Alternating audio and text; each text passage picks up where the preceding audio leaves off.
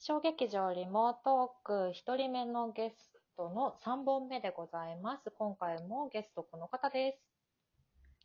どうもーこんにちはこんばんはおはようございますいっちゃんこと、まじまいちかでーすよろしくお願いしますありがとう。3本目です。皆様明けましておめでとうございます。明けましておめでとうございますもう三が日過ぎちゃったけど過ね。ぎちゃったけどね。1本目でそう言い忘れたから、これからそうよ押していこ う。そう。気持ちはいつでも正月だよ。そうまだ正月でもいいだろう。まだ正月。7日目までは正月よ。そうそうそう。七草がゆを食べるまではね。そう。 えっ、と、最初に、あの、2本目の時もい途中で思い出したように言いましたけども、このラジオ、えっ、と、ラジオトークのアプリで聞いてくださっている方は、あの、いいね、ハートのボタンなどなど、これ何回でも1本に対して押すことができますので、もし気に入っていただけたら、いっぱい押していただけたら嬉しいです。よろしくお願いしあまりがす。とう、お願いします。さあ、質問がまだあるんです。ありがてえ本当にありがてえな。嬉しいな。なので、どんどん読んでいこうと思うんですけど、はい。こちら、えっ、と、お名前が、うーんと、これは、えっ、と、んどうしたどうした川川、上、川上川、川上犬心さん犬心さん川上健信さうんん これね、絶対あの、狙って、あの、送ってくれてると思うんだけど、川上健信さんっていう人のことは私たち多分知ってるんだけどね、南が足りないのよ、南が。川上犬心さんからご質問です。 はい。えー、舞さんといちかさん、それぞれもう一度共演したいと強く思う人がい、もしいたら教えてください。もしくは、いちかさんが冬眠中にやりたいこと、ちょうど今やろうと企んでいることを教えてください。それも特になければ、好きなおでんの具でもいいです。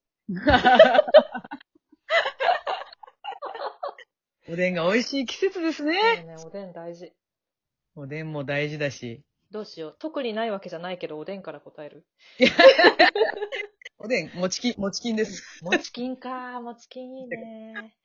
好きなおでんの具難しいね。でも、もうスタンダードに大根がいいよね。ああ、大根もいいようんね。厚揚げとかね。ああ、いいね。やっぱ吸い込む系がいいよね。そうなんですよ。うあでもん。ね、この間テレビで見て、すっごいこれ食べたいって思ったのがあって、うん、うん、あのね、マグロの、うん。マグロのネギマ、うわあ、うまそそう、を出しているお店が、なんかテレビで紹介されてて、私はそれが食べたい。う。それ焼いたんじゃなくて、おでんなんだね。おでんなの。ええめちゃくちゃ美味しそうだった。ええいいなぁそ、美味しそういつか行きたいおでん屋さん。う。いいよ ね。特にないわけじゃなかったんですけど、前の2つの質問はどうかしら。い、あ、います、います。うん。共演したいと強く思う人。共演したいと強く思う人は、うん。あのー、虚構の劇団のうん。小沢道成くんです。あー、ミッチーさん。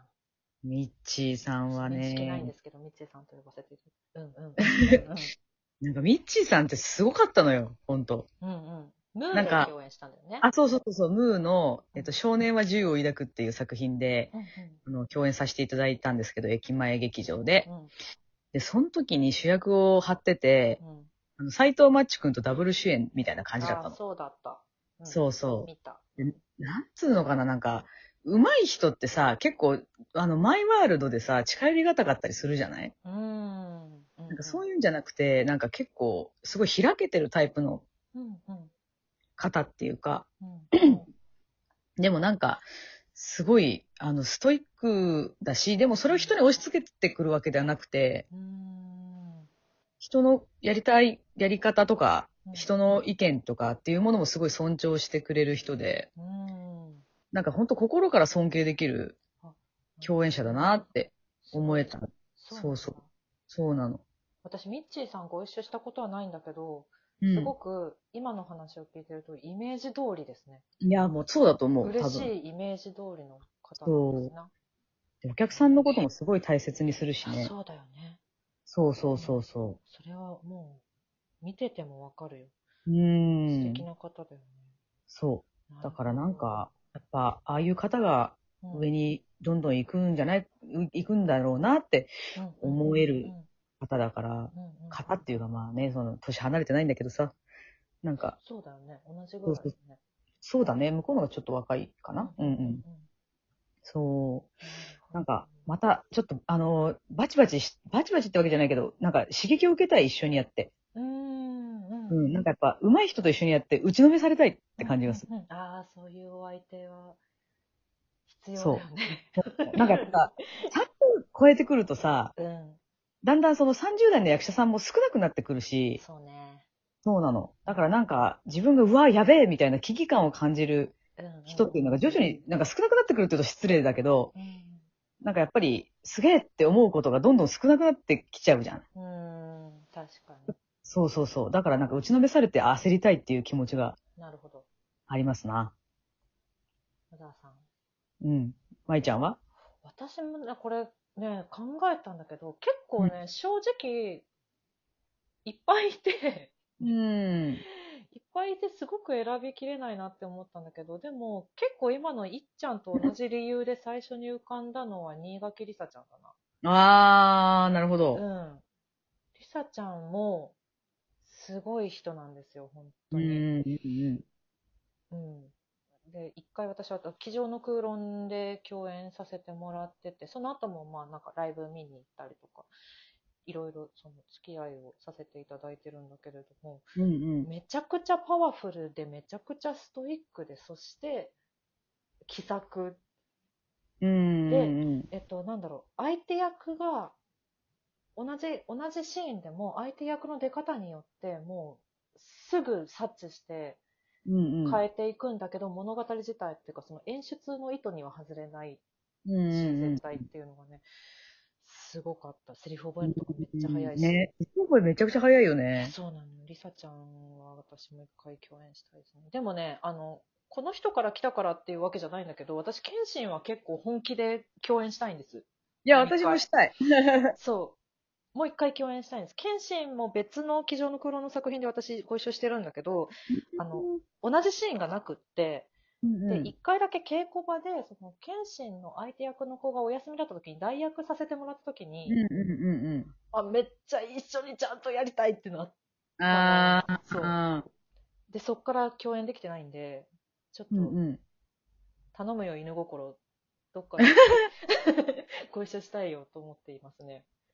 うねん。いや、いっぱいいるないるな、私そうもやりたいな。のよね。うん。全然これ時間足りなくなっちゃう。